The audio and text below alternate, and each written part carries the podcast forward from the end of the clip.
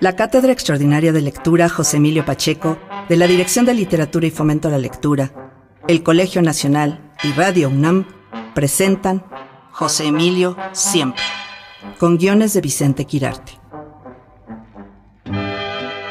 José Emilio Pacheco, promotor de la lectura. El altruismo y las buenas intenciones no bastan para hacer literatura. En un amplio espectro que va de John Donne a Mafalda, José Emilio Pacheco sufrió auténticamente como si cada una de las dolencias del mundo fueran la suya. Lo admirable es que con base en las rebeliones inmediatas que todo ser sensible experimenta ante los desequilibrios del mundo, él pudo construir una obra unánimemente admirada por su compleja sencillez, por su envidiable claridad, por su honestidad avasallante, por su maestría para borrar la primera persona del singular y fundirla, imperceptible y permanentemente, con la primera persona del plural. José Emilio Pacheco logró con sus letras articuladas en los diversos géneros el triunfo de nosotros considerado como obra de arte. La familiaridad de los lectores con su escritura ha llegado a ser tan próxima que ha logrado perder su apellido para ganar el más próximo y cálido nombre de José Emilio.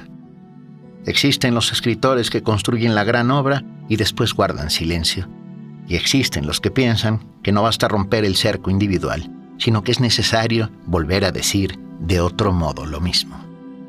Entre 1963 y 1967, el joven José Emilio Pacheco publicó tres libros perfectos, articulados en diferentes géneros. Los cuentos del viento distante, los poemas de los elementos de la noche y la novela Morirás lejos. Tradición y vanguardia, clasicismo y experimentación se daban la mano en los trabajos de un autor que parecía haber nacido hecho.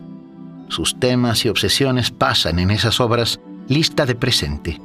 La solidaridad con los condenados de la tierra, el huracán implacable de la historia, la materia en constante transformación, la infancia como territorio del descubrimiento y anticipo del futuro desastre.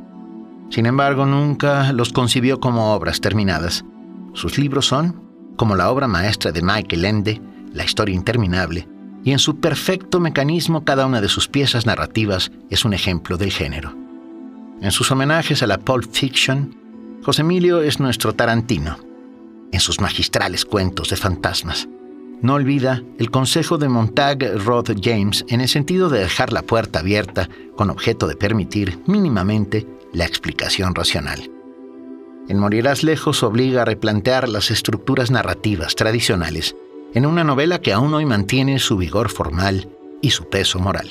Maestro en todos los géneros literarios que cultivó José Emilio dejó de apostar todas sus cartas a la idea de el libro para emprender, mediante textos breves e intensos, un combate contra la ignorancia, la indiferencia y el olvido. En el prólogo de la primera edición de Tarde o Temprano, Pacheco había dejado claro que toda su vida iba a continuar corrigiendo, es decir, que no creía en la edición definitiva sino en la constante elaboración. Enemigo de dar consejos, en una ocasión dijo una frase que debe quedarnos grabada a fuego en el alma. Leer mucho, escribir mucho y publicar poco. Al abrir sus libros, José Emilio Pacheco nos convoca a viajes siempre extraordinarios.